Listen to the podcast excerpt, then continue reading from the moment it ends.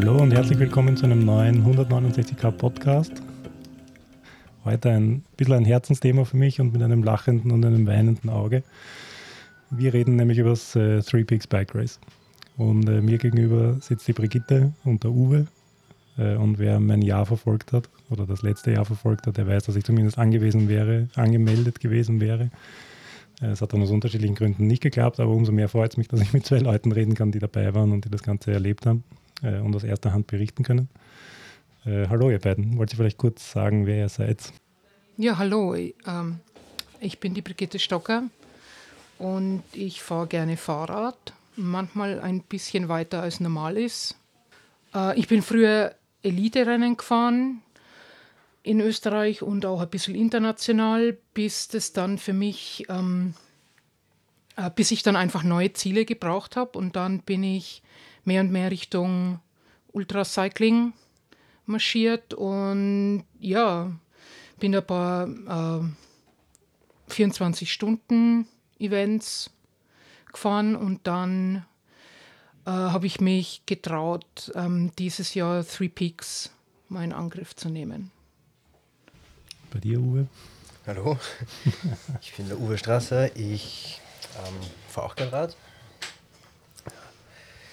Ich bin immer schon zur Schule gefahren mit dem Fahrrad, bin dann irgendwann immer zur Arbeit gefahren mit dem Fahrrad und ähm, habe eigentlich nie irgendwas mit Teamsport oder Vereinen oder sonstigen Sachen äh, zu tun gehabt. Äh, Sport im Fernsehen hat mich auch nie interessiert, aber ich bin gern Rad gefahren, weil ich gern von A nach B kommen wollte, schnell und unabhängig und das war in der Schulzeit super und das hat sich halt dann so weiterentwickelt. Und irgendwann ist mein Fahrrad hin geworden und ich habe ein neues Fahrrad gekauft. Ähm, und das war dann so eine mit, mit Rennlenker, Gravelbike, ganz in den Anfangszeiten vor ein paar Jahren, wo der Hype, bevor der Hype begonnen hat. Und dann habe ich mir mal die Frage gestellt, was, was kann man eigentlich fahren? Man, wie lange brauche ich für 100 Kilometer? Ich habe hab sowas noch nie gemacht. Und dann, gesagt, ja, dann bin ich irgendwann auf so Fernseh Hill gekommen, war ganz hin und weg, was der da gemacht hat beim Atlas Mountain Race. Und haben wir gedacht, okay, dann fahre ich auch mal los. Und dann bin ich mal nach Klagenfurt gefahren, mit, zwei, also mit einmal Schlafen in der Mitte und bin nicht die einfache Route gefahren, sondern über, äh, über Garming, Hieflau da hinten mhm. rüber. Höhenmeter, Höhenmeter, ja, Höhenmeter gemacht. ja, und dann habe ich irgendwie Blut geleckt. Und dann habe ich das letzte, also 21er Three Peaks Bike Race, ein bisschen hingeschnuppert, hingearbeitet und, und habe dann nicht mitfahren können aus familiären Gründen. Und bin ein paar Tage davor von Wien nach, äh, ja, nach in den Nähe von Bozen, aber auf die Brixner Hütte bin ich dann gefahren und dort habe ich dann aufgehört und bin nach Innsbruck runtergeradelt. Mhm. Und dann haben wir vorgenommen, sobald das 22er, die 22er Route verfügbar ist, melde ich mich an. Okay. Reden, reden wir vielleicht gleich kurz über das Rennen oder was, was ist das Three Peaks Bike Race für die, die es nicht kennen? Grundsätzlich glaube ich, ist es äh, ein, ein, ein Zwei-Jahres-Rhythmus. Es geht einmal von, also Start ist immer in Wien vor dem Schloss Schönbrunn. Und äh, im einen Jahr geht es nach Nizza, im, im anderen oder im darauffolgenden Jahr nach Barcelona. Das wiederholt sich, glaube ich, jetzt die nächsten, also das ist jetzt, glaube ich, der Plan, dass das so weitergeht. Das ist immer ein Jahr Nizza ist ein Jahr Barcelona. Ähm, es ist äh, so, dass das grundsätzlich ein unsupported Rennen ist und äh, jeder die Strecke selbst planen muss. Es gibt nur drei, beziehungsweise eigentlich vier, äh, sind nicht Three Peaks, sondern eigentlich Four Peaks, wenn man den Mont Ventoux dazugezählt hat dieses Jahr. Aber es gibt eben diese drei äh, Bergwertungen mehr oder weniger, die man abfahren muss, die man auch dokumentiert abfahren muss, um quasi den Parcours finishen zu können. Aber dazwischen ist die Routenwahl eigentlich frei. Da reden wir auch gleich noch drüber, das ist, äh, glaube ich, auch eine der großen Herausforderungen. Aber grundsätzlich reden wir da irgendwie um eine, von einer Distanz von, glaube ich, 2200, 2300 Kilometer. Und äh, mir ist zumindest keiner untergekommen und so ist auch mir gegangen in, der, in meiner Routenplanung, weil so, so weit bin ich damals schon vorgedrungen. Äh, da habe ich mich sehr gern viel damit beschäftigt, aber irgendwie unter 30.000 Höhenmetern war, glaube ich, fast gar nicht möglich. Ja. Ähm, gut, ihr, ihr, seid jetzt am Start gewesen und seid es auch gefahren. Äh, ein bisschen haben wir schon gehört, wie ihr, wie ihr zum Ultracycling gekommen seid. Warum das Three Peaks Bike Race? Warum nicht äh, vielleicht was, was Kleineres vorher. Vier, zwischen 24 Stunden und, und einem Format wie Three Peaks Bike Race gibt es nicht allzu viel, glaube ich. Das ist genau das Ding, ja. Da ist eigentlich nicht viel dazwischen. Und ausgeschrieben ist ja Three Peaks auch so als Einstieg in das Ultracycling mhm. und das ist eigentlich schon äh, ein bisschen irre, weil das ist schon ähm, eine ganz große Challenge eigentlich. Mhm. Also für mich war das schon mehr als ein Einstieg und es ist grundsätzlich natürlich ganz anders als 24-Stunden-Rennen wie die, äh, wie die Upper Austria Challenge, die man unsupported machen kann. Und sonst gibt es nicht viel in, in Österreich. Und ein Rundkurs oder so ist natürlich nicht vergleichbar mit. Und äh, für mich persönlich ist es, ähm, ist es nicht möglich von der Motivation her. Also ich bewundere die Leute, die wirklich 24 Stunden auf einem kleinen äh, Rundkurs unterwegs sein können und da die Kilometer sammeln. Für mich ist das irgendwie kein lohnendes Ziel. Ich brauche irgendwie so die Distanz, dass ich weiß, okay, ich fahre jetzt einmal von, von Wien zu den drei Zinnen. Mhm. das man, motiviert mich. Mhm.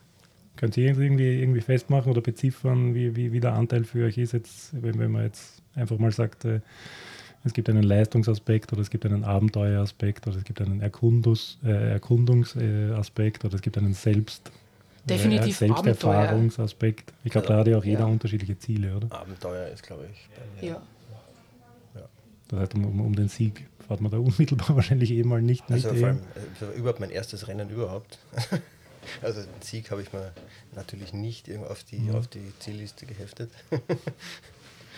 Das war für mich der große Unterschied, auch, auch früher zu den kurzen Elite-Rennen. Also das nicht falsch verstehen, kurze Rennen können wahnsinnig brutal und schwierig sein.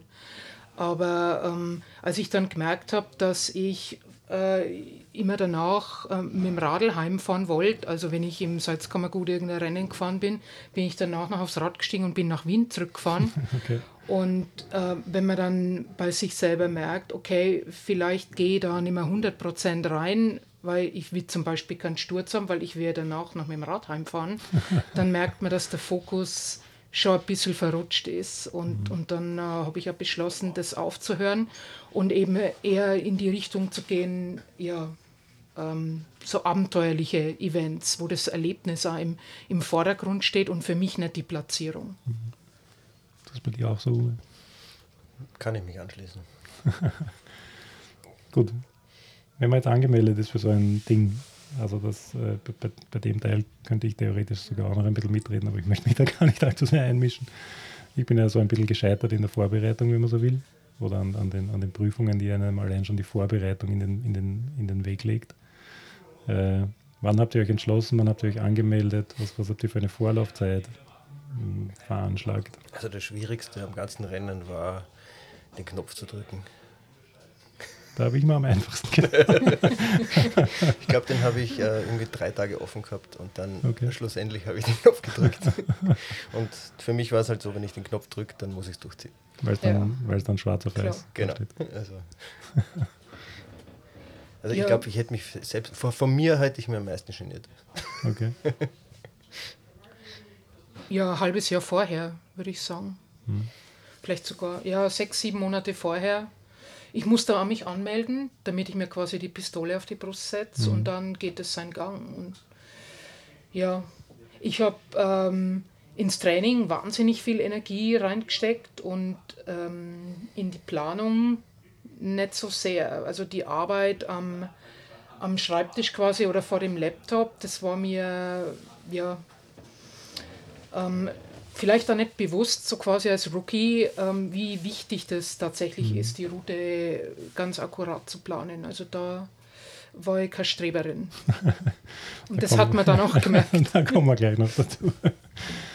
äh, aber jetzt äh, im, im Sinn von ein, ein, halbes Jahr Vorbereitung auf so ein Riesenrennen, also das äh, macht man da einfach weiter, wie man bis jetzt weitergemacht hat, oder nimmt man sich einen Trainingsplan, habt ihr einen Trainingsplan genommen, habt ihr von Anfang an gewusst, äh, das sind die Dinge, die ich üben muss oder die ich üben will?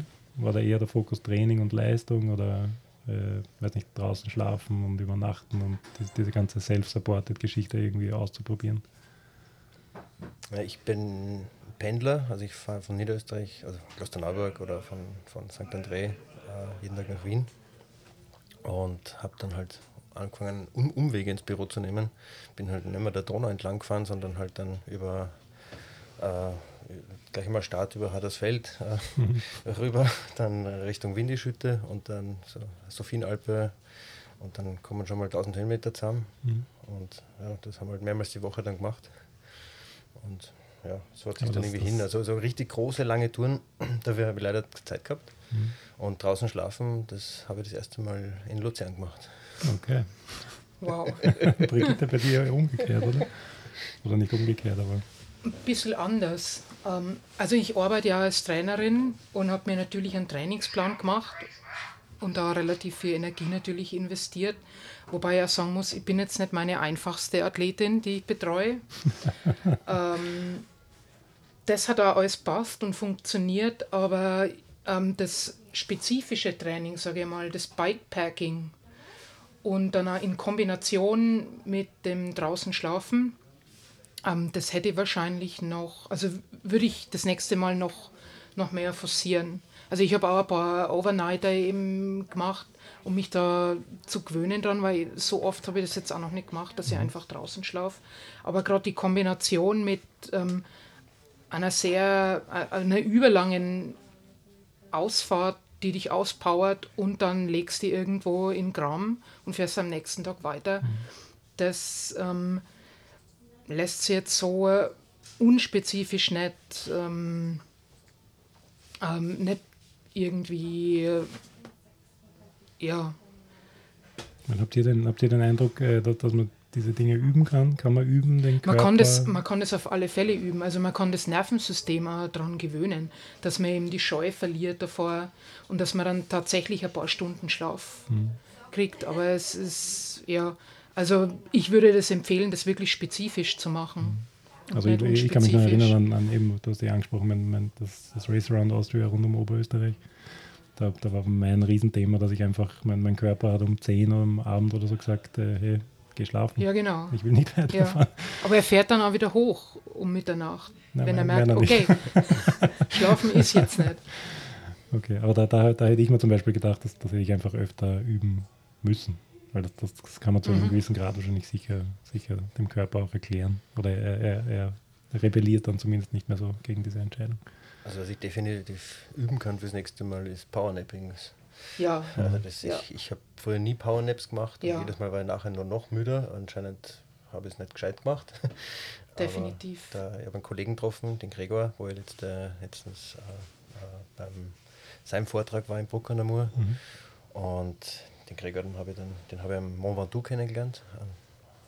Nach der schlimmsten Nacht überhaupt. Schweiß zusammen. Und, ja, anscheinend. Und der hat auch nicht so viel Zeit zum Vorbereiten gehabt. Das Einzige, was er gehabt hat, dass er sich daheim immer hingelegt hat. Und ich kann mich noch erinnern, wie er gesagt hat, ja, meine, meine Frau hat gesagt, du schlafst immer nur. Ich gesagt, nein, ich muss üben.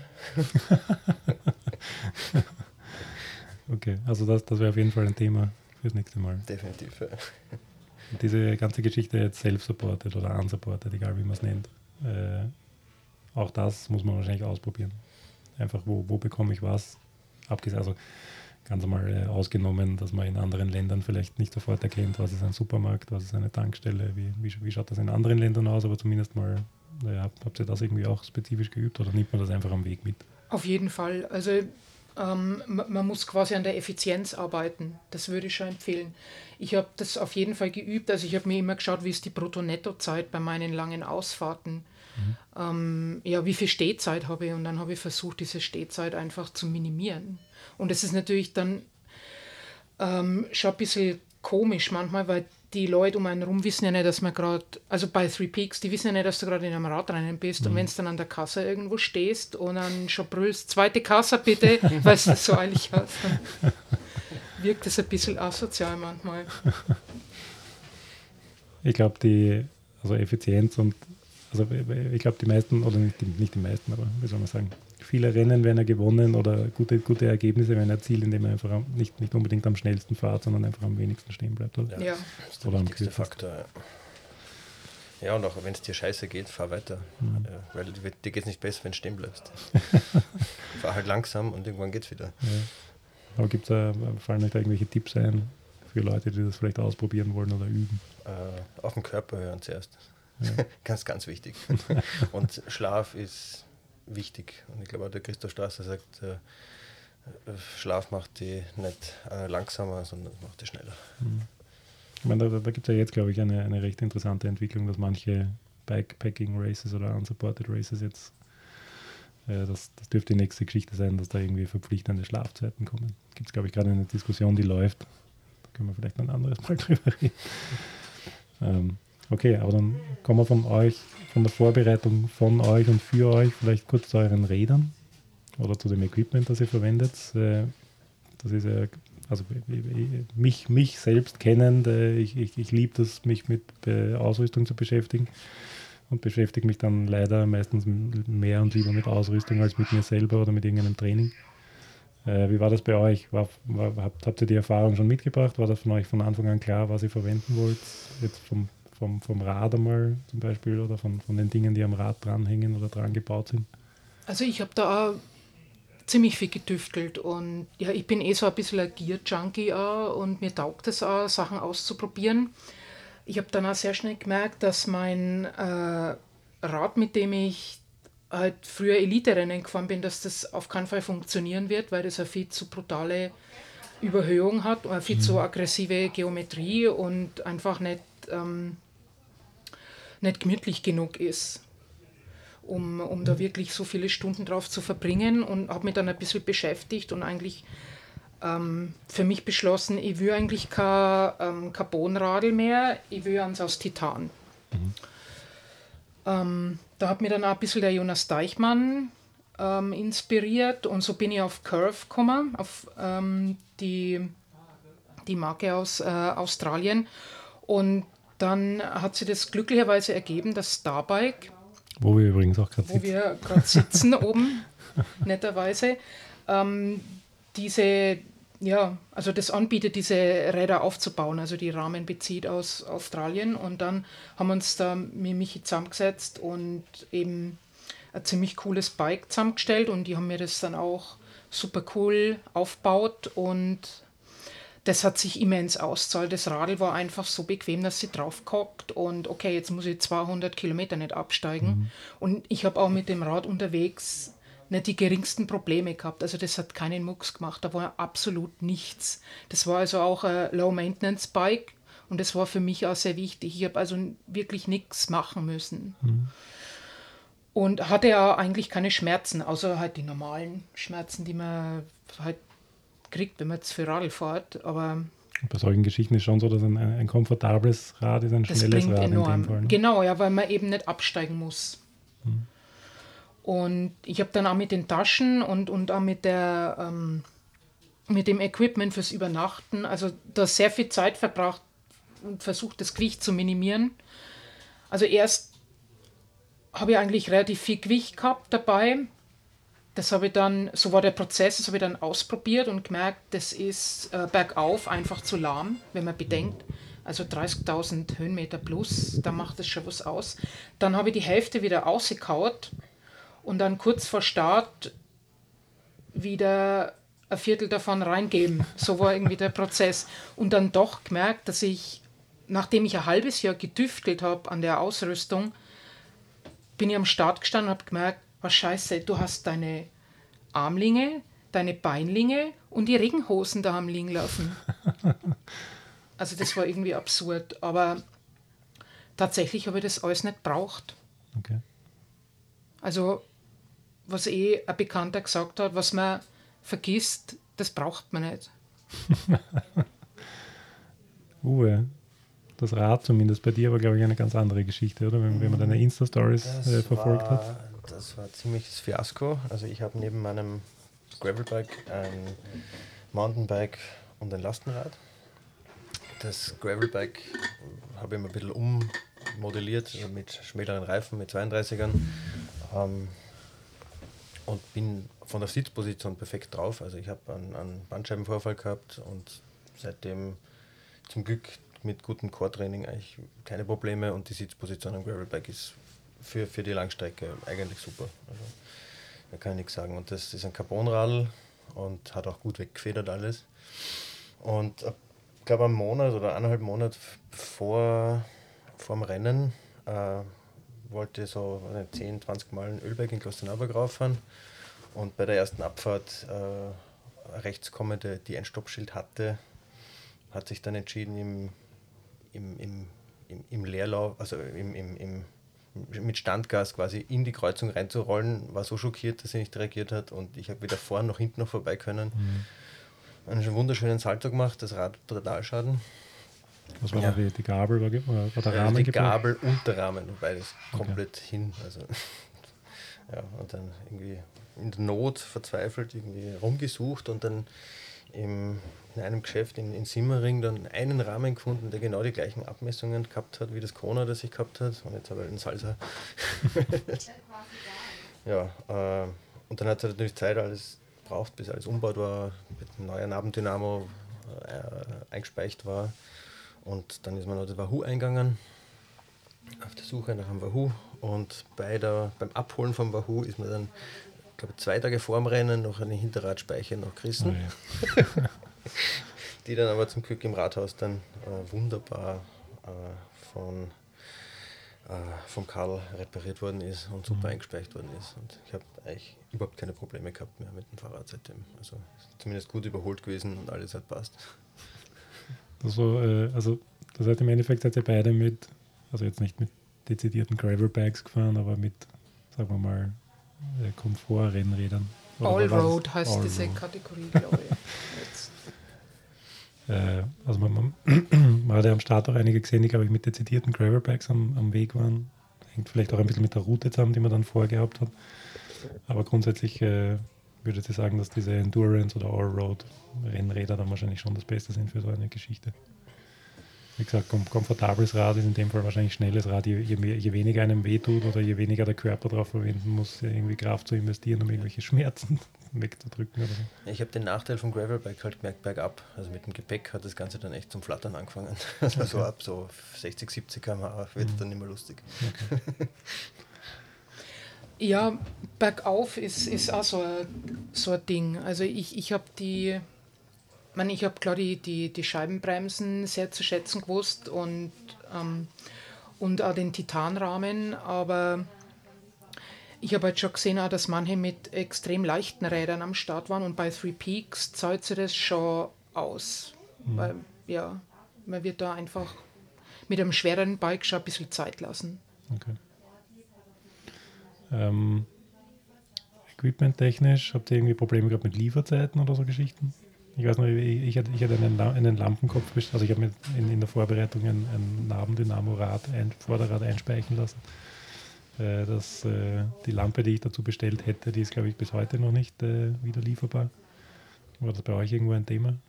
Oder war das, habt ihr, mm, ich hab, das alles ausgegangen? Das ist nicht alles super ausgegangen, aber ich habe das eigentlich genommen, was da war was den Vorteil hatte, ich musste mir da keinen Kopf zerbrechen mhm. und nicht viel auswählen. Das war dann eigentlich eh okay. Das macht vielleicht auch mehr Sinn, als sich da jetzt irgendwie noch als neue Dinge noch dazu zu nehmen oder irgendwas auszuprobieren, was man vielleicht noch nicht kennt. Ja.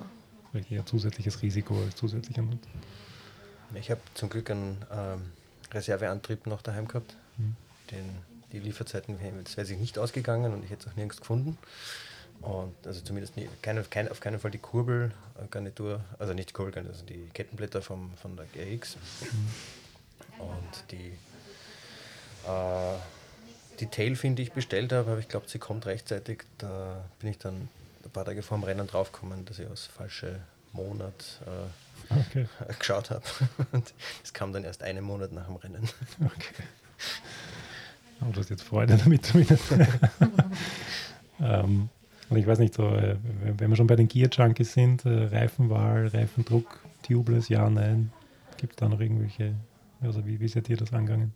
Also äh, ich habe mich entschieden für Tubeless und bereue das überhaupt nicht. Also das war super. Ich hatte nicht eine einzige Panne. Ich bin die Conti 5000 gefahren äh, in 32 mm. Mhm. Das war super komfortabel und das ist aber trotzdem ein Reifen, der sehr gut rollt. Äh, sehr pannensicher. Ich habe auch keinen Schlauch dabei gehabt. Wirklich? Ja, ich habe mir gedacht, ich fahre nicht tubeless, damit ich dann Schläuch durch die Gegend schleppe. und ähm, also nur äh, Pannenspray, dass okay. ich auch spazieren gefahren bin, Gott sei Dank. Also das war ein super Setup. Ich bin auch sehr froh ähm, um die elektronische Schaltung. gewesen, weil das doch ähm, äh, sehr viel Energie spart und ähm, einfach immer akkurat ist. Also ich mhm. musste mich damit nicht irgendwie auseinandersetzen mit irgendwelchen Zügen. Und also das, das Radl, das war einfach klasse, so wie es war. Und das andere war eher, also das andere Equipment, da würde ich eher Änderungen vornehmen. Also bei meinem Schlafsetup. Mhm. Dann reden wir da gleich drüber. Ja, also ähm, ich habe mich da entschlossen gehabt, also ich habe eine Matte auf alle Fälle mitgenommen, obwohl das viele weglassen. Ich mir gedacht, die Isolation vom Boden, das ist extrem wichtig für den, für den Komfort und, und auch, wenn mir kalt ist, dann werde ich nicht einschlafen. Das geht einfach nicht. Und ich habe auch einen Schlafsack dabei gehabt, obwohl ich mit der Variante also geliebäugelt habe, mich nur in einer Daunenjacke so irgendwo hinzuhauen. Aber ich, ich habe einfach gedacht, ich, ich muss mir da irgendwo reinkuscheln können. Und was sicher ein bisschen vielleicht ähm, überdrüber war, ist, dass ich noch äh, so ein Tarp-Poncho-Ding aus dem Militärshop quasi mhm. mitgenommen habe, dass ich bei Regen aufbauen hätte können. Und das habe ich ein paar Mal aufgebaut, aber ähm, wenn man jetzt nicht gewohnt ist, Tarps ständig zu errichten, dann kann man da ganz schnell mal eine Stunde damit verscheißen. Ist das nicht quasi nur vier, vier, vier, vier Ständer oder vier Stützen und ein Ding drüber? Ja, ähm, was dann schon beinhaltet, dass man eine Schnur braucht, die lang genug ist und auch zwei Bäume. Okay. Oder man müsste Stecken sammeln. Also das wird dann sehr schnell sehr so bushcrafty. Okay. Und das, das dauert einfach. Aber das, ja, also mir taugt das ja auch und, und deswegen ich glaube, das hast du dafür, auch ähm, einige Male ausprobiert vorher. Ne? Das habe ich ja vorher ausprobiert. Das war in, in Camouflage. Da habe ich gedacht, äh, wenn das jemand sieht im Wald, da, das wird niemand sich da annähern, weil ähm, das schaut einfach ja, nicht so einladend aus. ähm, das habe ich dann aber am Toplacher See tatsächlich braucht, weil das sind ja dann doch ist man so auf 1000 Meter Seehöhe, glaube ich, und ja, da war es echt kalt und da habe ich das so über mich drüber geschmissen. Also es war nicht unnötig, auf keinen Fall.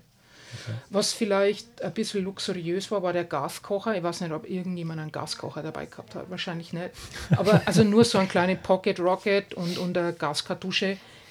Das sind auch bloß 250 Gramm. Aber was ich mir einfach in den Kopf gesetzt habe, ist, wenn ich in der Früh um 4 aufstehe, ich will mir einen Kaffee machen können. Mhm und nicht irgendwo herumsuchen.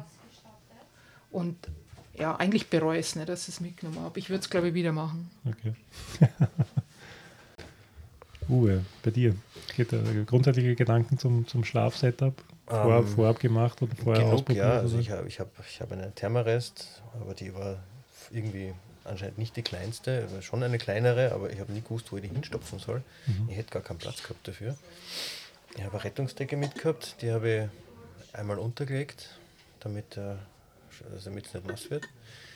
Und dann habe ich einen Biwaksack mitgehabt, der auch ein bisschen zu groß war, das den sparen wir das längste Mal. Und einen schönen kleinen Daunenschlafsack. Okay.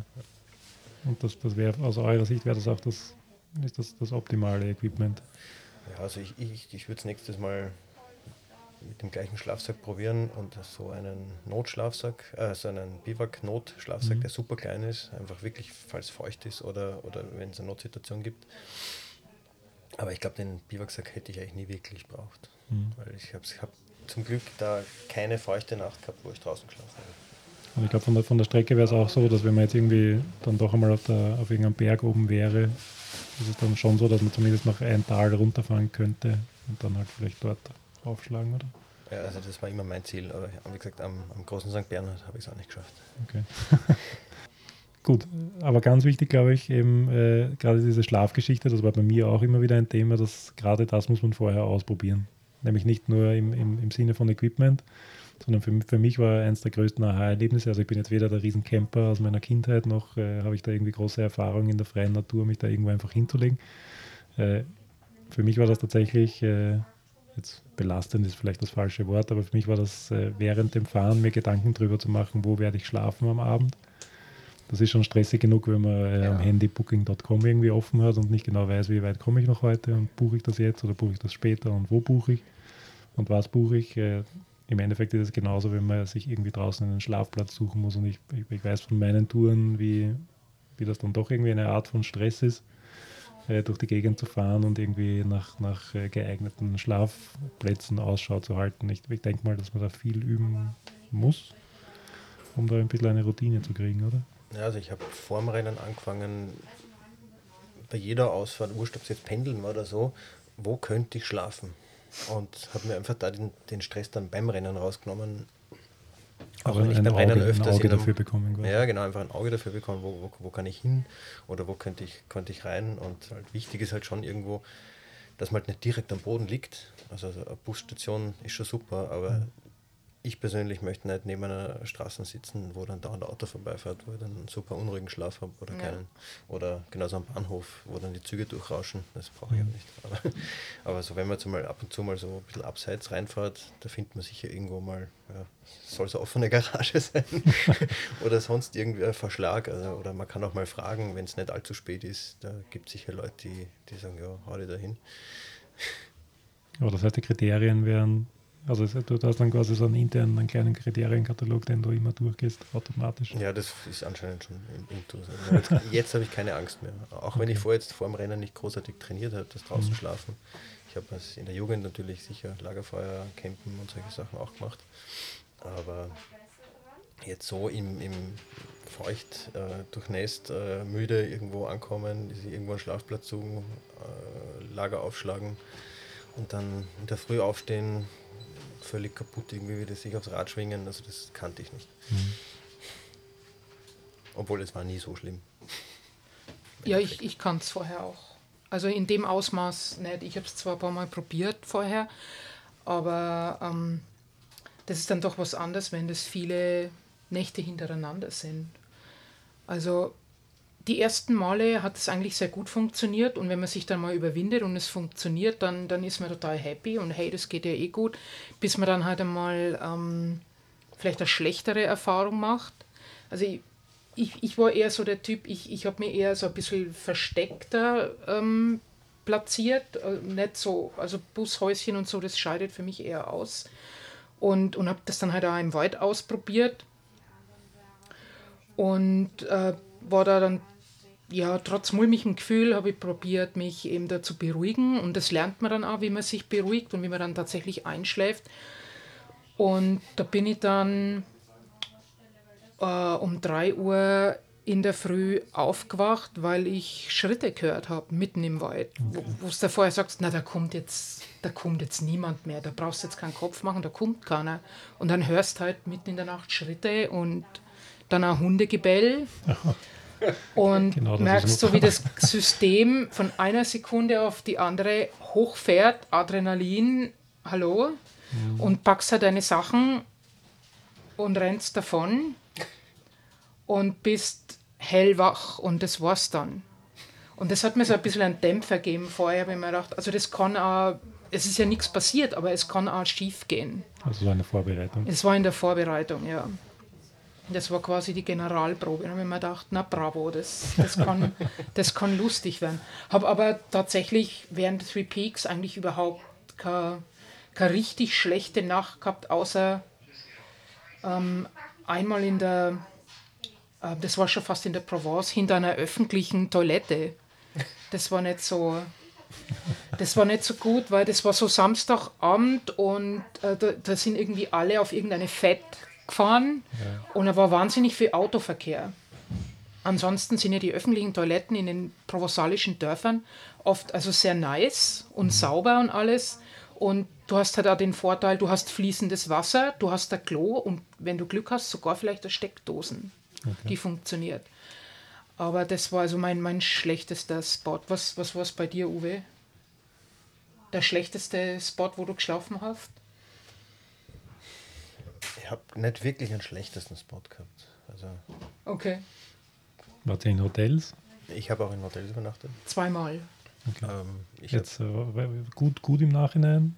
So ein bisschen ah, als, zu gut. Als Zwischenstopp oder? Zu gut. Zu gut, ja. ja. Ist, nein, das Problem ist, zu gut. Man, man verscheißt ja. wahnsinnig viel Zeit damit, ja. wenn man es okay. nicht effizient angeht. Also das wäre für mich das Optimierungspotenzial. Das heißt, man bleibt beim Frühstück. Ja, nein, also Ja, bei mir war es ja so, ich habe am Anfang war ich total unsicher. Ich hab, eigentlich habe ich mir äh, angeschissen vor, vor einer Reifenpanne. Es, es ist überhaupt keine Hexerei. Ne? Also gestern im Regen auch ein Reifen geflickt. Es, es, es ist nichts Schlimmes. Ne? Und er hat, hat zum Glück beim ganzen Rennen äh, nichts. Ja, also da war ich auch, also ich habe das gleiche Reifensetup wie die Brigitte. Auch tubeless, habe aber einen Ersatzschlauch mitgehabt. ja, und äh, ja, wie gesagt, also ich, hatte, ich war ziemlich unsicher. Und der Zufall hat es halt so gespielt, dass gleich am Anfang nach dem Start ähm, der Henning zu mir aufgefahren ist. Äh, schönen Gruß nach Vorarlberg. Äh, der ist dann irgendwie die ersten drei Tage, also wir sind eigentlich die ersten drei Tage zusammengeblieben. Also das war äh, super Kommunikation und, und wir haben uns gut verstanden. Und äh, er hat irgendwie so den Eindruck auf mich gemacht, dass er ein bisschen Erfahrung hat, auch wenn es sein erstes Langstreckenrennen war.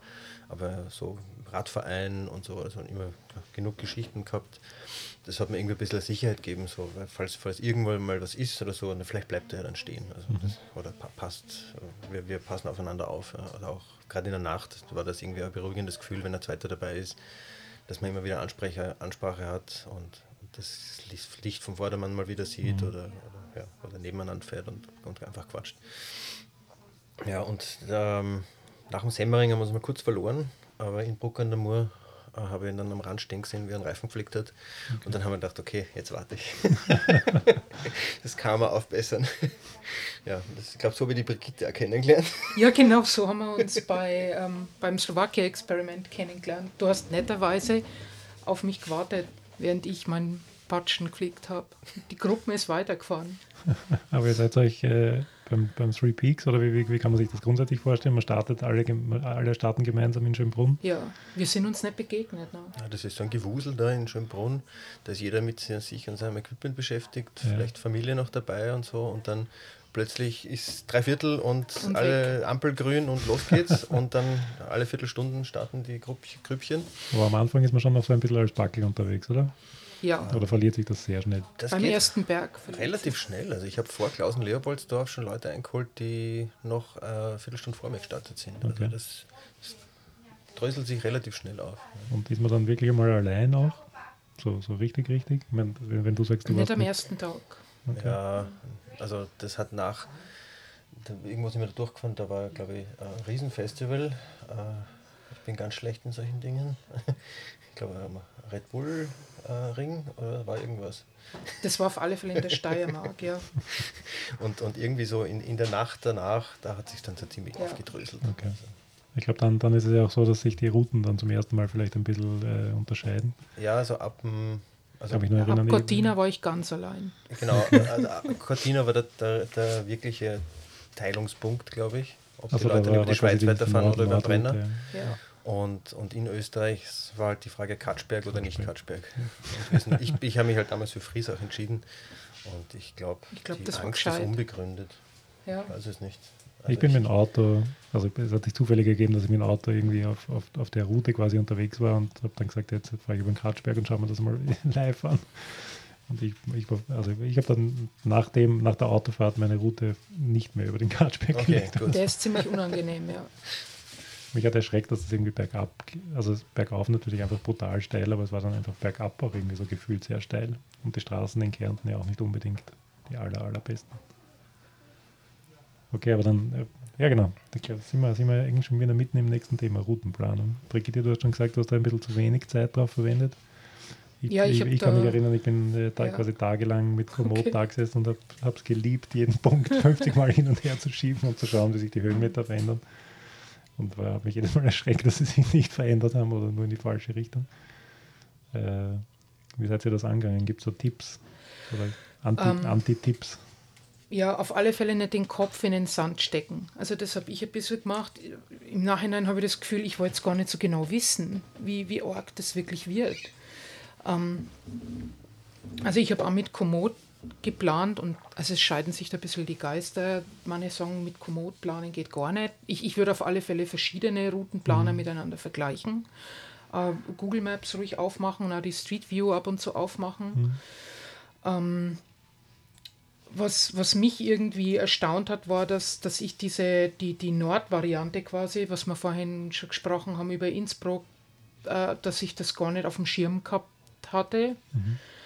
Ähm, sondern ich, äh, die, die, die, hätte ich nämlich auch gehabt, das waren, glaube ich, irgendwie ja, knappe 100 Kilometer mehr, aber dafür flacher, einige, viel, viel flacher und, und nur unwesentlich länger. Das hätte ja besser jetzt zu meinem Setup gepasst, das nicht sehr lightweight war. Mhm. Ähm, nur wollte ich halt nicht über Innsbruck fahren oder generell dann zurück nach Österreich, war für mich, also wäre für mich, wenn ich das überhaupt angedacht hätte, ähm, nicht motivierend gewesen, sondern ich wollte unbedingt über Maran und ich wollte halt in Südtirol bleiben. Und ähm, nach, nach 13 mussten wir ja einen Parcours fahren und nach Cortina wäre das dann wieder frei gewesen, äh, ja, nach dem Passo di Giau. Mhm. Und ich habe mich dann entschieden, mich durch die Dolomiten zu wuseln und habe an dem Tag über 4000 Höhenmeter gemacht. Okay. Und das war wirklich ähm, auspowernd. Also da habe ich wahnsinnig viel Energie gelassen und hätte dann am nächsten Tag in der Schweiz wieder 4000 Höhenmeter gemacht und habe da das erste Mal dann auch mein persönliches Tagesziel verfehlt. Das ist sie dann einfach nicht mehr ausgegangen. Mhm. Und dann sieht man eben, okay, die anderen fahren über Innsbruck, aha, interessant. Und es war, ja, also vielleicht war es nicht schnell, aber ich glaube, der Sieger ist auch über die Dolomiten gefahren. Es war aber auf alle Fälle die energiesparendere Route. Also von der Routenplanung ist Komoot für mich in Frage gekommen. Also so, solange man die, die Route wirklich im Detail durchfährt mit, mit, dem, mit dem Pen-Tool, also mit der Hand, äh, durch, wird, man oft, wird man oft drauf kommen, dass Komoot dich wahnsinnig oft durch irgendwelche kleinen Siedlungen bringt, weil es dich irgendwie automatisch von der Hauptstraße wegbringen ja. will. Das muss man halt immer wieder zurückziehen. Ne? Also da kommt man dann wieder auf viele Punkte. Äh, was man dann auch gehört hat, äh, wenn man nicht so viele Punkte hat, äh, gibt es dann oft Importprobleme mhm. und die, die Routen werden wieder verändert. Ich glaube, das heißt beim Transcontinental, äh, meinem Namensvetter passiert. und ähm, ja, also die, den, die Umwege über den Kirchberg und die, äh, da kann man schon einige Höhenmeter sparen, wenn man sich das wieder rauszupft. Wobei es ist ja auch äh, ein, ein bisschen eine grundsätzliche Geschichte. Mein, mein Three Peaks Bike Race wäre ja tatsächlich auch so eine Art Radreise gewesen. Ich habe da jetzt von Anfang an für mich irgendwie den Leistungsaspekt weit, weit hinten angestellt. Ich hätte das quasi in der Karenzzeit schaffen wollen. Ähm, und habe das eigentlich schon noch so konzipiert, dass ich da was sehen möchte am, am Weg. Und äh, du hast einen Namensvetter schon angesprochen, der Christophstraße beim, beim Transcontinental war ja auch verwundert quasi, dass alle irgendwie auf den Hauptstraßen herumfahren, wo es ja irgendwie mühsam und schier und, und laut und vielleicht ein bisschen gefährlicher ist. Und äh, ich glaube, der hat ja auch einen Tag gebraucht, um einmal zu verstehen, dass, jetzt, dass das nicht zielführend ist, auf irgendwelchen Radwegen quasi vom, vom Verkehr entfernt irgendwie herumzufahren. Äh, war das für euch irgendwie Thema? Seid, seid ihr auf, auf dem schnellstmöglichen Weg, der meistens wahrscheinlich die Bundesstraße ist, gefahren? Oder ich bin schon bemüht, dass ich einen schnellstmöglichen Weg finde, weil allein wenn ich mir die, die Tourdaten runterbreche auf ein, auf ein Tagesziel, äh, mit dem Hintergedanken, dass ich in der Schweiz sicherlich mehr Höhenmeter machen muss und weniger Kilometer zusammenkriege, dann muss ich ganz schön viel radeln. Mhm. Und das in der Karenzzeit zu schaffen, ist zwar schon machbar, aber es hat sich für mich doch ein bisschen irre angefühlt. Und da war ich halt schon froh, äh, um jede äh, Möglichkeit, irgendwie ein bisschen schneller voranzukommen, beziehungsweise sich nicht zu verwurschteln in, in irgendwelchen Seitengassen und äh, Radwegen, die dann, wenn es irgendwo aufhören, wo man nicht weiß, wo man weiterkommt, oder was ist, wenn das GPS auffällt, ausfällt. Ich weiß die wichtigsten Punkte im Kopf und dann habe ich immer noch Straßenschilder. Mhm. Also nur, nur um das äh, irgendwie in eine Perspektive zu rücken. Ich glaube, die Karenzzeit waren 10 Tage, 12 Stunden, glaube ich. Und zumindest bei meiner Route wäre es so gewesen, dass ich jeden Tag dementsprechend irgendwie 2000, also 230 Kilometer und ich glaube 3600 Höhenmeter hätte fahren müssen. Oder? Ja, das war es bei mir auch. Ungefähr. Ja. Also nur, nur damit man da ein ja. Gefühl dafür kriegt. Das war einer der Momente, wo mich zum ersten Mal richtig auf den Boden gesetzt hat. Äh, das, das muss man mal verdauen. Ja, ich habe mich schon auch bemüht, dass ich die schnellstmögliche Route finde, aber es ist nicht immer so, dass das die energiesparendste Route ist, wie eben schon mit dem Dolomitenbeispiel. Das, der andere große Knackpunkt war, glaube ich, der Col de Nivolet, wo eben auch der Sieger die, die, die Tragepassage oder die Schiebepassage gewählt hat, die Wanderung auf den Nivolet. Mhm. Also der ist Aber da hat er, Entschuldigung, dass ja, da reingrätscht, also ja. es, hat er quasi von Anfang an, wie, wie, die, wie die drei Peaks quasi veröffentlicht worden sind, die ändern sich ja jedes Mal. Er hat ja sofort quasi Diskussionen gegeben beim Peak 2 in der Schweiz, dass es da einen, einen kurzen Wanderweg gibt ja. und man dann sofort ins nächste Tal, glaube ich, kommt. Den hat meines Wissens quasi jeder in Anspruch genommen, weil das war eine, eine Abkürzung, die quasi auf der Hand liegt und mit, mit recht wenig Aufwand verbunden war. Äh, die zweite Geschichte war eben äh, in, in, in, im äh, Gran Paradiso Nationalpark, der Nivolet, äh, wo es, glaube ich, ein, ein bisschen mehr war als nur kurz einmal das Rad schieben. Das war Ärger. Also ähm, im Nachhinein, ich, ich bereue es nicht, dass ich die Route genommen habe, weil außenrum um ähm, Turin, das, das hätte mich, glaube ich, auch nicht gereizt. Und ähm, ja, also ich habe dann die Wanderung gemacht auf den Nivolet und es war wirklich, äh, das war keine Schotterpassage, sondern, äh, kann man schon sagen, alpiner Steig, der zum Teil 2500 Meter. 2500 Meter, wo man das Rad nicht hat schieben können, sondern tragen musste.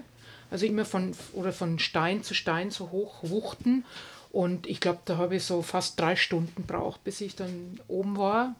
Und es war also extrem anstrengend. Und, aber die Leute, die haben, also sind nur Wanderrahmen entgegengekommen, die waren ganz relaxed und haben ihm nur alles Gute gewünscht. Also ich glaube, in, in Österreich hätten sie ihn, glaube ich, umgebracht. Also wenn man so mit einem Radl durch den Ötschergramm schiebt, ich glaube, das kommt nicht gut an. Aber es ist ja auch total schwierig, das äh, so anstrengungstechnisch irgendwie einzuordnen. Also ich, ich weiß nur, ein, das war ein, wahnsinnig ein vollbepacktes Rad irgendwo herumzutragen ja. für einen ja. Kilometer schon ist. Ja. Also ich glaube, das waren 500 Höhenmeter oder so. 400. 400, ja. Bis zum Croce Wolle. Ja, und ich habe mich dann oben äh, verkauft. Ähm, da hätte es dann rechts, wäre es dann abgegangen auf die Schotterstraßen zum Gipfel und ich bin nach links abgebogen. Und bei mir war es dann schon 19 Uhr. Mhm. Ähm, es ist immer einsamer geworden. Ich war auf so einem Hochplateau, so im Karst, und da war so ein kleiner Wanderweg. Man konnte immer noch nicht fahren, natürlich. Und da war dann auf einmal niemand mehr. Und dann habe ich echt die Krise gekriegt, weil ich habe mir dann überlegt, wie sind meine Chancen, wenn ich jetzt da notbivakieren muss, weil ich kein Tageslicht mehr habe? Habe ich genug Sachen dabei, dass ich das auf 2600 Meter mhm. aushalte die Nacht? Und ähm, das war dann echt stressig. Und dann ist zum Glück noch ein Wanderer gekommen, ein Italiener äh, mit seiner Family und den habe ich dann gefragt und der hat mir dann gezeigt, ähm, ja, da oben ist die Schotterstraßen, also um, I saw two other guys with bikes up here. This is not normal. Also der hat sich ja total gewundert, was wir da mit den Radeln da oben machen. Und hat mir dann geraten, ähm, einfach Querfeldbeet hochzuziehen auf die Schotterstraßen und nicht weiter den Trail zu gehen, der über acht Kilometer noch gedauert hätte. Und da war ich eben auch wieder faul, in Anführungsstrichen. Ich wollte auch nicht weiter den Trail gehen und dann habe hab ich eben diese ähm, Variante probiert und musste dann erst einen kleinen Bach überqueren, also Schuh ausziehen, Radl durchtragen, Schuh wieder an. Und es ist dann auch immer verblockter geworden und die letzten 20 Minuten waren echt die Hölle. Da habe ich das Radl wirklich nur noch vor mich hin so hoch gewuchtet und bin zwei Schritte nachgestiegen. Mhm. Und äh, das war überhaupt ganz knapp, dass ich das überhaupt zusammengebracht habe dann. Und die Nerven waren natürlich auch schon voll runter. Ich wollte gerade fragen, wie fühlt man sich da? Äh, lost. Also ähm, ich habe mich dann auch auf das GPS überhaupt nicht mehr verlassen, weil ich mir gedacht, also das Komoot ist wahrscheinlich auch total unakkurat. Ich glaube, ich habe auch keinen Empfang gehabt. Und es war echt, also das war eigentlich der einzige Moment, wo ich sagen muss, der war scary. Mhm. Aber ja, es war dann auch, also nach 20 Minuten bin ich da oben angelangt und voll glücklich auf der Schotterstraße dann gefahren. Am Gipfel ähm, schnell das Bild geschossen und dann runter in die Abfahrt und alles mhm. war gut. Bist du auch den Weg von Uwe? Ich bin auch den Weg gegangen, äh, habe mich echt drauf gefreut, weil das ich mir das ist gegangen. eine super Schlüsselstelle. und ich hab, bin auch bin auch den, den Kalmberg raufgegangen, einmal, den Außenweg mit dem Rad am Rücken. Ah, okay. Einfach nur zu schauen, ob ich es schaffe. Okay. Und das war überhaupt kein Problem. Und habe mir einfach gedacht, ja, nimm dir Zeit, lass, geh es ruhig an, geh ein paar Schritt, dann setzt das Radl ab. Und ich habe das Radl eigentlich nur einmal abgesetzt oder zweimal und mhm. hab's, ich habe eine gute Tragetechnik gefunden, weil ich habe ein komplettes Rahmendreieck voll gehabt mit der Rahmentasche. Ah, okay. Das heißt, ich habe es mit dem Pedal und mit dem Lenker eigentlich auf dem Rücken hieven müssen und hat eigentlich super funktioniert. Mhm. Und dann oben angekommen bei dem Kreuz ähm, war eben dieser, dieser Fußweg, und ja. ich habe ähm, in der Planung gesehen, dass da oben auch eine Schotterstraße ist. Das war ja früher mal geplant, dass da die Straße runter nach Auster geht. Nur das haben sie dann aus Naturschutzgründen da nicht durchgezogen.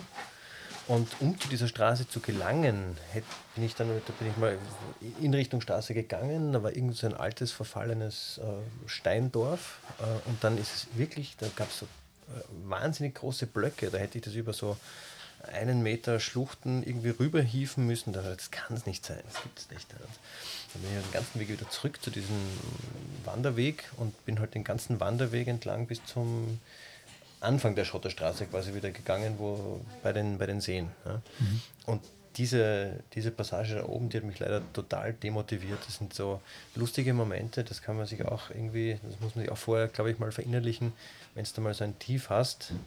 Äh, in, in, Wirklichkeit ist das Tief ganz kurz. Also wenn bei meinem ersten Rennen, äh, bei meiner ersten Fahrt, wie ich nach, nach Klagenfurt gefahren bin, meine erste Langstrecke überhaupt, äh, bin ich voll eins eingegangen irgendwo und im Nachhinein habe ich am Tracker gesehen, dass ich sieben Minuten mich hingesetzt habe. und für mich das, ich wollte aufgeben, ich konnte nicht mehr, ich war irgendwo im, im, in der Ötscher-Gegend da und, mhm. und was, was mache ich da? Aber das waren sieben Minuten und diese okay. sieben Minuten sind mir vorkommen in der Ewigkeit und jetzt, seitdem weiß ich halt, okay, wenn es dir scheiße geht, lass, steh das durch und, und, und, und oder schlaf drüber mal und dann, und dann entscheide ich, weil ich wollte wirklich aufgeben, also als ich am Golden Niveau äh, oben stand. Das erste Mal zumindest wollte ich dort aufgeben. ein zweites Land, Mal. Landschaftlich muss das ja ein Traum sein. Landschaftlich war es ein ja. Wahnsinn. Also das war eigentlich, der, also wie ich die Strecke gesehen habe und der Nivolet war dabei, das war eigentlich, das, das war der Punkt, wo ich mir dann eben nicht schwer getan habe, auf, diesen, auf, den, auf, den, Knopf zu drücken. Der schönste Part von ja. Oster bis mhm. Turin darüber. Mhm. Äh, Brigitte, du hast mir erzählt, dass äh, in, in der Provence oder äh, eigentlich Richtung Ende dann äh, der Strecke gibt es ja dann noch einmal einen Parcours. Ja. Also es gibt äh, zum einen natürlich den Mont Ventoux, der natürlich ikonisch ist und auf den ich auch sehr gerne mal fahren würde. Der aber de facto eigentlich beim Three Peaks Race der Fourth Peak ist, weil von dort äh, oder am, am Mont Ventoux beginnt der Endparcours, der jetzt nicht kurz ist, sondern glaube ich auch nochmal 400 Kilometer. Ja. Äh, und er auch nochmal ein paar fiese äh, Überraschungen bereithält, die man, wenn man jetzt das Höhendiagramm der gesamten Strecke sich anschaut, dann, dann ist das zwar so ein Auf und Ab, aber es schaut dann nicht so gefährlich aus und anspruchsvoll, wie es dann tatsächlich war, glaube ich, oder? Da ging es mir wie dem Uwe, da wollte ich ja ähm, das Handtuch schmeißen. Also da ging es mir vor allem durch die Hitze dann auch so schlecht. Ich bin ungefähr zum Mittag am Ventoux gewesen und dann nach Malocène abgefahren in einen absoluten Backofen. Okay. Also da war es schon richtig vorgeheizt. Äh, und ähm, also es war irgendwas mit 40 Grad plus. Okay. Und ich habe mich da dahin geschleppt. Ich bin gefühlt alle zehn Minuten stehen blieben bei jedem Brunnen und habe mir halbert eingelegt oder wieder ein Eis kauft oder ein kühles Getränk und bin überhaupt nicht vorangekommen. Und also was mir da eigentlich dann am Leben gehalten hat, waren von, von Freunden und Bekannten motivierende Nachrichten, dass, hey, du machst es voll gut, gerade du holst gerade voll auf. Und ich habe mir gedacht, wie, wie kann das sein? Ich bin total am Sand. Okay. Und, und habe mich da weitergeschleppt, bis, bis ich dann tatsächlich in die Situation gekommen bin, dass kein Dorfbrunnen mehr gekommen ist und ich dann echt die Krise gekriegt habe, weil mir ist das Wasser ausgegangen und alles, die Zunge ist schon so angeschwollen und habe dann in meiner Panik irgendwann ein Auto aufgehalten und äh, einen französischen Satz gestammelt, dass ich eben unbedingt Wasser brauche und die, die äh, erschütterte Frau, äh, äh, Einheimische, die das da sehr gut verstehen, weil die wissen ja, wie, wie, was für ein knappes Gutwasser das ist, mhm. hat mir dann ähm, aus ihrer Wasserflaschen dann versorgt. Das war, okay. das war urnice. Und ja, man, man kommt aber aus diesen Tiefs äh, wieder raus. Also man kann sich darauf verlassen. In dem Moment fühlt sich das so an, als würde das immer so sein. Aber man fährt da wieder raus und dann geht es wieder aufwärts. Dann ist die Dämmerung gekommen und äh, dann erwachen auch wieder so die Lebensgeister. Und da habe ich mich dann auch entschieden, dass ich die ne letzte Nacht durchfahre. Also da haben wir dann noch diesen kleinen fiesen Zusatzkringel mhm. gemacht. Ich glaube, dass ja auch diese, diese, ganzen kleinen Calls irgendwie ja, ja, nach dem Vondu kommt ja dann überhaupt noch, also da kommt ja noch der Lür, da muss man über den Lür drüber. Also es geht dann noch einmal 21 Kilometer bergauf, wo die Einheimischen sagen, das ist der zweite Vondu. Okay. Ähm, dann, hat, man aber, hat man aber jetzt nicht so am Schirm. hat man überhaupt nicht am Schirm. Ja, der Col de kommt dann auch noch. Ja, genau. Also man denkt, ah, jetzt müsst ihr dann gleich mal das Meer sehen, aber dem ist überhaupt nicht so.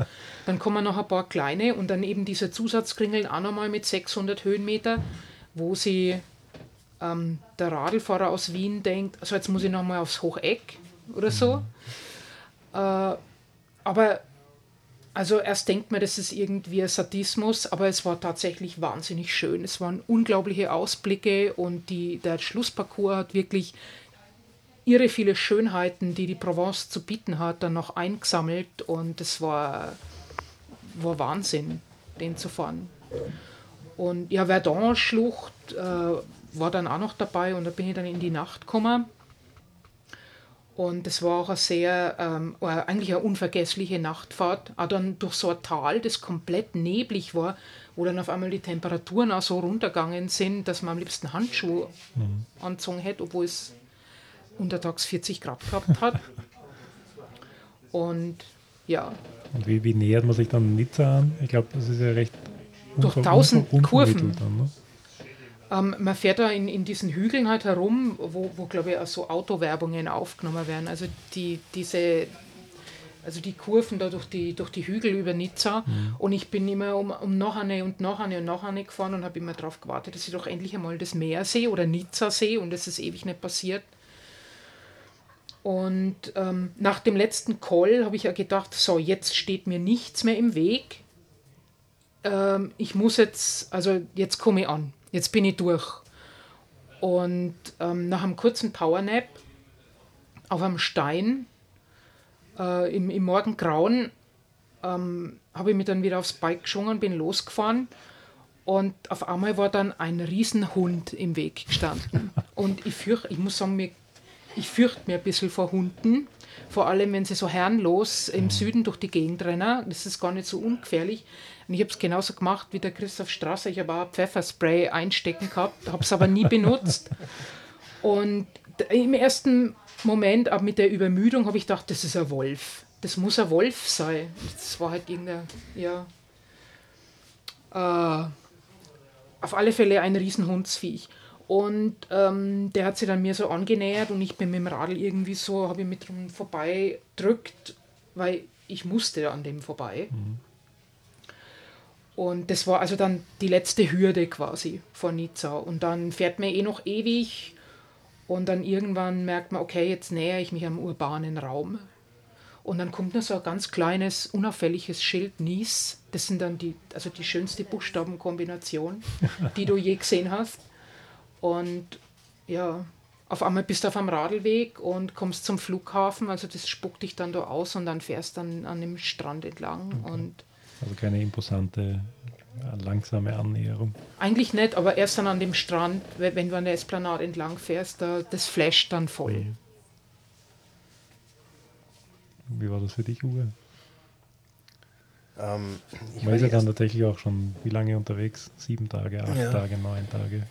Naja, die, den letzten Tag habe ich dann echt ruhig angehen lassen. Also da war es mir dann schon wurscht, ob ich jetzt als 40. oder 50. ins Ziel mhm. komme. Das ist dann völlig egal. Da haben wir noch eine Nacht gegönnt, ein paar Stunden geschlafen in Castellan und ja, bin dann die letzten 150 Kilometer gemütlich mit Kaffeepausen im, im Dorfplatz hier und da ins Ziel gerollt. Wie, stellt man sich, wie kann man sich das vorstellen in der Ziellinie? Warten dort Menschen? Gibt es ähm, Feuerwerk und Bier? Mich hat es ziemlich enttäuscht eigentlich. Also Nizza, ja, klingt toll, aber ich glaube, es ist kein ideales äh, Pflaster, um dort mit einem völlig verschwitzten Gewand, ohne Wechselklamotten und mit sind teurem Fahrrad irgendwie aufzuschlagen. Mhm. Also da, eigentlich will man nur schnell wie möglich weg. weg. Äh, man will nicht mitten in der Nacht ankommen, das wäre nämlich passiert. Ich wäre um drei in der Nacht ankommen, hätte ich diesen, diesen, diese letzte, die letzte Nacht mir kein Hotel gegönnt. Mhm. Und äh, ja, und dann stehst du dann irgendwie da, dann überreicht dir der Rennleiter äh, ein Bier, okay, gut, man freut sich, Abschlussfoto und das war's dann eigentlich. Ja. Und Okay. wenn du Glück hast, sitzen aber Leute äh, und, und, und, und man hat halt noch ein paar Gespräche und ist halt ganz nett, aber irgendwie, man, man will da nicht ins Wasser gehen, man hat sein Radl da stehen und äh, es ist sehr unentspannt und dann muss man ein Zimmer suchen in einer Stadt, die eigentlich relativ, ja, doch hochpreisig ist und ja, also irgendwie Ankunft beim Campingplatz wäre irgendwie Okay. Wirklich. ein niederschwelligeres Angebot, einfach auch, um länger zu verweilen. Ja. Also, und da sind dann alle in der Gegend und, und da ist da irgendwie mehr Community-Aspekt, glaube ich, auch dabei. Okay. Also mir ging es mir ging's da anders. Mir, mir hat das voll getaugt. Also für mich ist Nizza ein, ein wahnsinnig lohnendes Ziel. Und mir hat die Stadt auch sehr gut gefallen und die Ankunft am Meer. Also wenn ich dann denke, wow, du bist jetzt von Wien über ein paar kleine Umwege ans Meer gefahren, das hat mir echt überwältigt. Und ähm, der Rennleiter äh, empfängt auch, wenn er, also wenn das irgendwie geht, wirklich jeden am, am Ziel. Es, also wenn du jetzt um drei in der Nacht kommst, ist ein bisschen schwierig, aber ich habe mir auch da die Mühe gegeben, dass ich da zu einer christlichen Uhrzeit ankomme. Und es sind auch andere Teilnehmer dort gewesen und mir hat die Ankunft, mir das wahnsinnig getaugt. Es ist allein, was, was, was spielt sich da im Kopf ab, wenn man, wenn man dann tatsächlich versteht, dass man jetzt am Ziel ist. Und da kann ich mir schon vorstellen, dass das Meer einfach als, als, als Abwechslung zu Ja. den ganzen Bergen, die man Ja. irgendwie zehn Tage lang gesehen hat. Ja, das ist wunderschön. Also Ja. das, äh, die Ankunft selber ist schön, ja. Und die Stadt selber ist auch schön, ja. Ich darf es nicht falsch verstehen. Ich finde halt das Setting dann, dass man dann irgendwie so, ja, ich bin am übernächsten Tag weggefahren, also weil ich, ich, ich habe es mir jetzt mal quasi nicht leisten können, da länger noch zu verweilen. Äh, und ja, aber, aber wie gesagt, der- der Rennleiter ist schon bemüht, jeden zu empfangen, das stimmt. Ja. Ähm, nur ich, ich, ich fände den Community-Gedanken halt irgendwie nett, wenn dann einfach, einfach mehr Leute dann beisammen sitzen. Mhm. Wobei, da musst du mal den Christoph Strasser fragen, wie es beim Race Across America ausschaut. Okay. Da ist halt niemand außer seinem eigenen Team, soweit ich das verstanden habe. Ähm, reden wir vielleicht äh, ganz kurz noch über die Ernährung. Das ist immer ein spannendes Thema. Äh, also gar, gar, nicht, gar nicht zu ausufernd. Äh, Es wenn, ist wenn ein jetzt Fresscontest. Essen mit Radfahren dazwischen. Äh, Geht wirklich darum, äh, alles so zu nehmen, was man irgendwie kriegen kann? Oder kann, kann man sich den Luxus leisten, dann noch irgendwas auszuwählen? Oder? Also mir war richtig schlecht am Start schon, weil ich schon so viel gegessen gehabt habe. Vor dem Start noch das letzte Croissant reingestopft, äh, ein paar Kartoffeln noch im, im, in, den, in, den, in den Rückentaschen gehabt, die dann aber eh bis zum Semmering war alles wieder aufgebraucht. Also Okay. Oder habt ihr Probleme gehabt, irgendwas zu finden unterwegs? Oder war das irgendwie nie ein Thema? Ich glaube, da, da, das ist, du hast ja ganz am Anfang angesprochen, Brigitte, dass das, äh, dass das Three Peaks auf der Homepage steht, zumindest eben irgendwas so aller Einstiegsrennen und was auch immer. Äh, ich habe das für mich, also ich habe das auch gesehen, habe herzlich gelacht kurz und dann irgendwie zum Grübeln angefangen, was das eigentlich genau sein soll, Ja. ob das lustig sein soll oder nicht. Äh, ich für meinen Teil habe dann irgendwie kombiniert, dass das wahrscheinlich äh, damit zusammenhängt, dass man halt äh, irgendwie in, in Ländern unterwegs ist, wenn man jetzt sagt äh, Österreich, Schweiz, Italien, Frankreich, die, die irgendwie be bekannt sind vom System her und jetzt vielleicht, äh, wo man vielleicht einfacher was kriegt als äh, irgendwie in Albanien oder äh, irgendwo am Balkan, wo jetzt das Transcontinental zum Beispiel hinfahren würde. Das, das, Ja. Ich habe ich hab für mich dann kombiniert, dass das quasi vielleicht ein Aspekt des Einstiegs ist. Also von der Infrastruktur ganz klar ist es viel leichter, weil man eben fast immer volle Infrastruktur hat. Und auch von den Ländern her, also in Italien oder in Frankreich ist noch kein Radlfahrer verhungert. Da findet man eigentlich immer ja, alles, was das Herz begehrt. In der Schweiz nur, wenn man es bezahlen kann. In der Schweiz, wenn man es bezahlen kann, das hat mich dann ein bisschen schockiert, weil da habe ich, ich glaube, am ersten Tag schon 50 Franken verfressen. Und man dachte, wenn das so weitergeht, dann geht das ein bisschen ins Geld und bin dann irgendwann umgestiegen auf, also speziell am letzten Tag, ich wollte dann kein Geld mehr beheben, auf Schokolade und Milch, weil das ist circa gleich. Und äh, war dann ganz erstaunt, wie weit man eigentlich damit kommt. Also ich, ich habe es nicht wie der Christoph Strasser gemacht mit, mit Snickers und Cola, sondern eher die Variante Toblerone und Milch. Und also wenn man es vertragt, ich finde Milch ist eh also ein super Energy Drink. Und möglicherweise ist es auch für die Muskulatur ähm, besser oder da hat man einfach Benefits noch extra davon.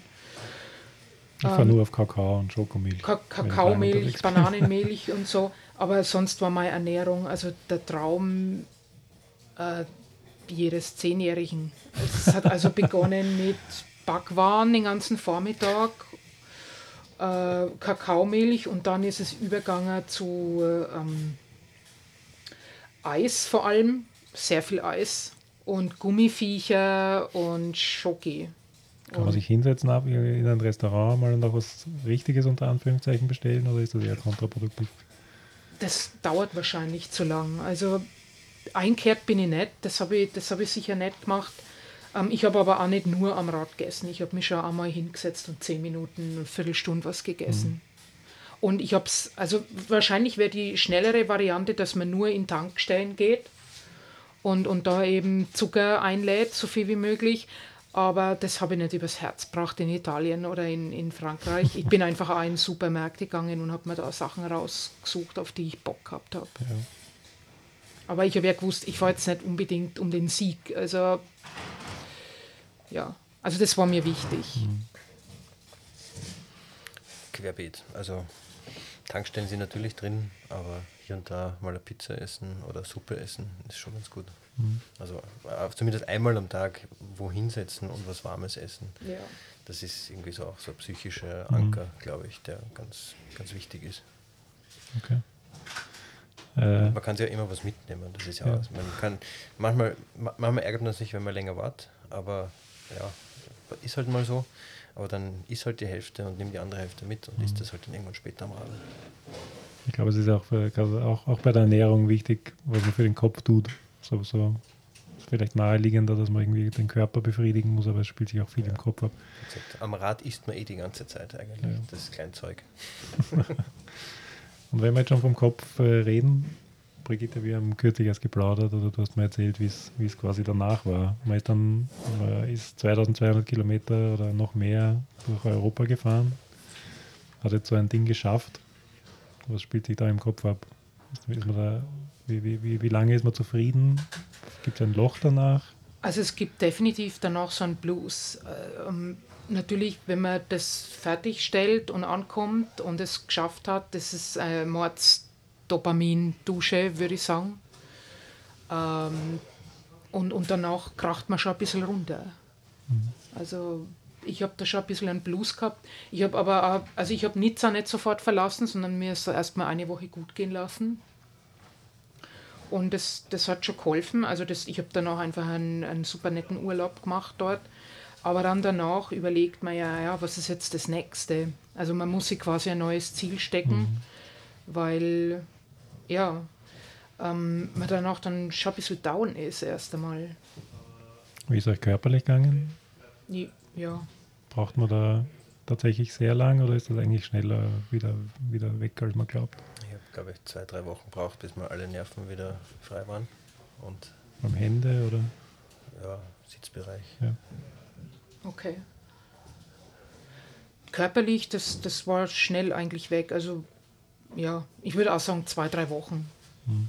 Ähm, aber die erste Woche, ich bin überall eingeschlafen. Also egal wo ich war, was ich nicht einmal angeschaut habe, in irgendeiner Kirche oder irgendwas, einfach eine halbe Stunde eingepennt. das ist komplett anders Überall. bei mir. bei mir ich war total energetisiert und ich habe jetzt so einen großen Dopamin-Rush hatte ich, hatte ich nicht bei der Zieleinfahrt. Also ich habe mich natürlich gefreut. Ja. Aber ich bin danach eigentlich auch in kein Loch gefallen. Also auch ich habe irgendwie die, die Achterbahn der Gefühle äh, zum Großteil im Positiven während dem Rennen gehabt. Mhm. Äh, ein paar kleine Dämpfer zwischendrin und äh, aber immer wieder rauskommen und war am Schluss eigentlich total happy, dass ich es geschafft habe und bin dann auch zufrieden eigentlich heim. Also ich bin mit dem Radl nach, nach Ventimiglia weitergeradelt. Mhm und dann mit dem Zug noch zum Chiemsee gefahren und dort noch beim Freund zwei Tage übernachtet und dann okay. nach Salzburg weitergeradelt. Ich meine, die, die, die, die super hochtrabende Frage ist natürlich, äh, kann man davon was mitnehmen fürs andere Leben, fürs e, also echte Leben ist falsch, reale Leben ist auch falsch. Auf jeden normale Fall. Leben ist natürlich auch falsch, aber was, was macht man im Alltag etwas anders, wenn man weiß, man hat es jetzt geschafft, innerhalb von zehn Tagen ans Meer zu fahren nach Nizza? Also ich war dann auch viel relaxter. Mich hat so schnell dann erst einmal nichts aus der Ruhe gebracht. Ich habe mir da einfach, ich habe mir einfach weniger einen Kopf gemacht über, über Sachen. Ich glaube, das kann man davon mitnehmen. Einfach auch das Vertrauen, es wird sich schon irgendwie ausgehen. Also ich werde schon irgendwas zum Essen finden, ich werde schon irgendeinen Schlafplatz finden. Das ist, ist der ganz große Benefit, glaube ich, den man von solchen Sachen mitnehmen kann, dass man ein bisschen loslässt, dass man das lernt, sich ein bisschen zu entspannen und, und ein bisschen ein Vertrauen, so ins, ein Vertrauen ins Universum sozusagen bisschen gewinnt. Aber ich muss sagen, es hält leider nicht allzu lang an. Also man muss dann wieder das nächste machen, glaube ich. Das heißt aber, es ist eigentlich nicht die Riesenherausforderung, die man geschafft hat, sondern die vielen kleinen, die man am Weg irgendwie gemeistert hat. Ja, Definitiv und vor allem, wie, wie schon vorher mal erwähnt, wenn du mal unten bist, es geht wieder rauf. ja. Es gibt natürlich auch Situationen, wenn du unten bist, kann noch weiter runtergehen, ja. Aber man kommt doch wieder raus. Das heißt, äh, wie geht es dann weiter? Gibt es Pläne, noch einmal Three Peaks zu fahren? Oder gibt es äh, ein, ein anderes Format, das euch reizt? Ja, Barcelona würde ich schon gerne sehen. Und Race Through Poland klingt spannend. Okay. Also da hat mich der Thomas Dorak irgendwie und der Pavel äh, irgendwie draufgebracht. Und die Fotos von Pavel, die er letztens gepostet hat, auch sehr schöne Landschaften. Und deswegen mache ich es eigentlich, glaube ich, hauptsächlich, weil die, die, dieses Einssein mit der Natur, das Verschmelzen, das, äh, das Gefühl, ich setze mich heute in der Früh aufs Rad und habe nichts zu tun, außer Essen und Radfahren. und sonst gibt es keine Probleme. Und das ist so so eine schöne, ja, wie ins Kloster gehen. Detox.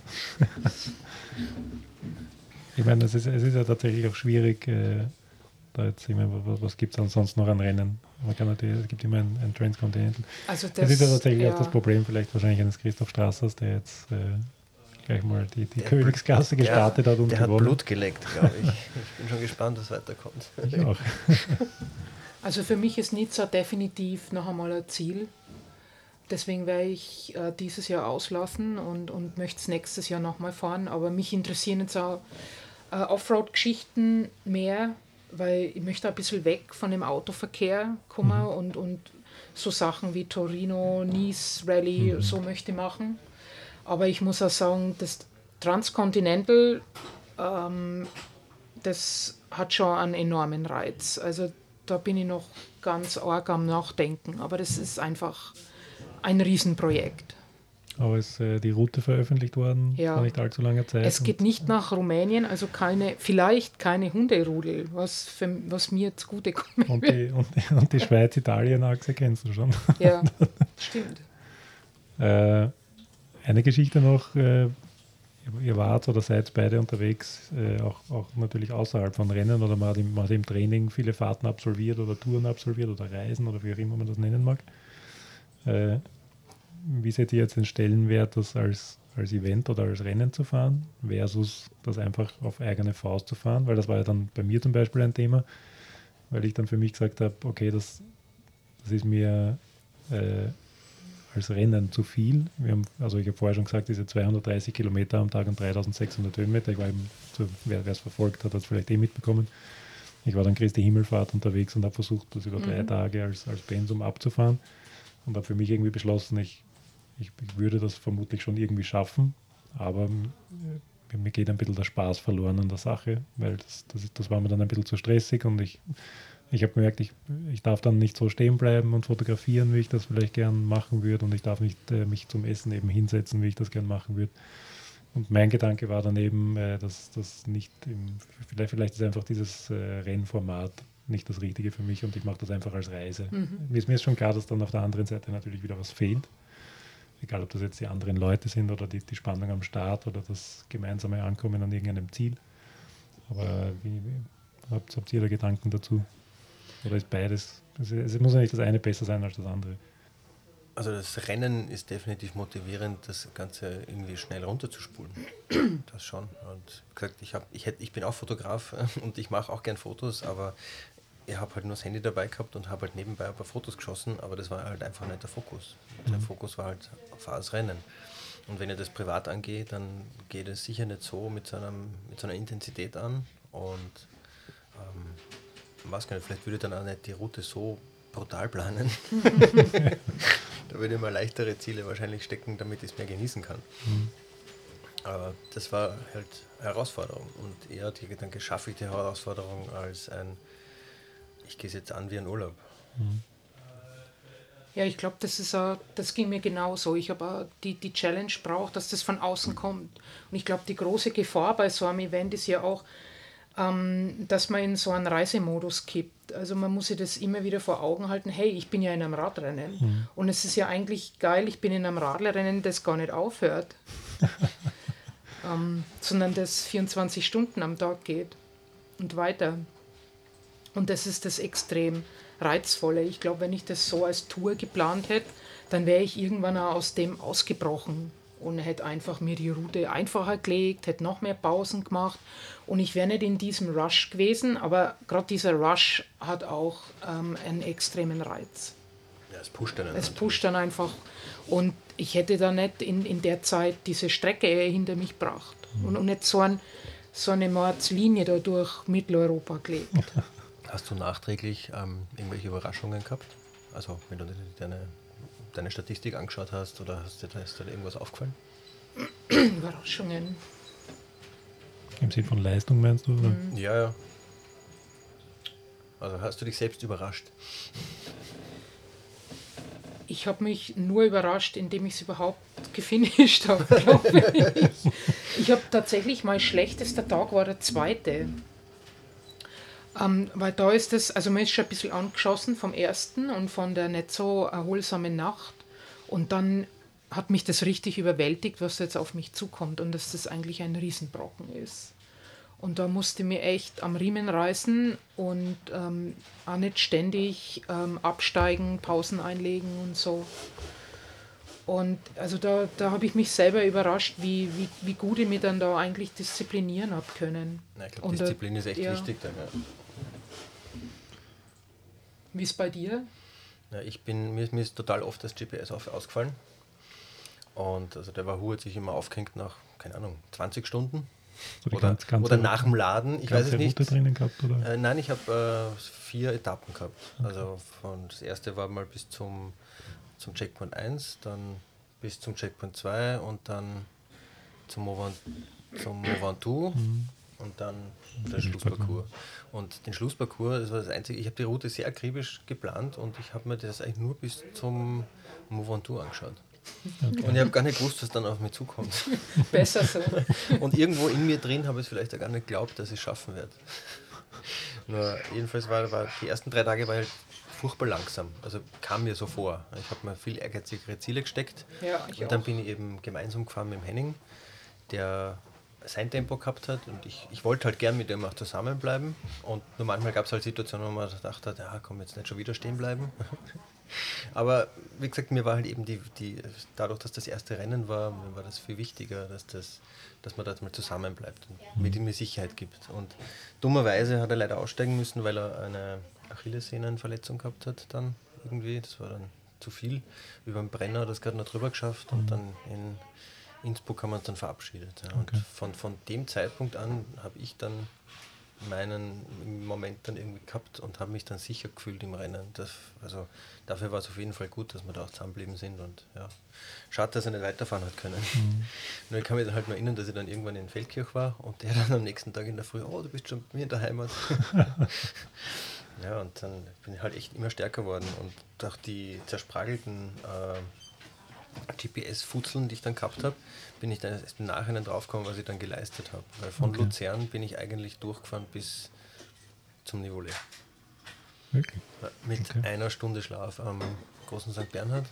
Okay. Äh, und die habe ich dann, das war, da war ich ziemlich fertig und habe dann zum Glück so ein Partyzelt gefunden, wo auch der, der Sieger, glaube ich, drin geschlafen hat in einer Hängematte.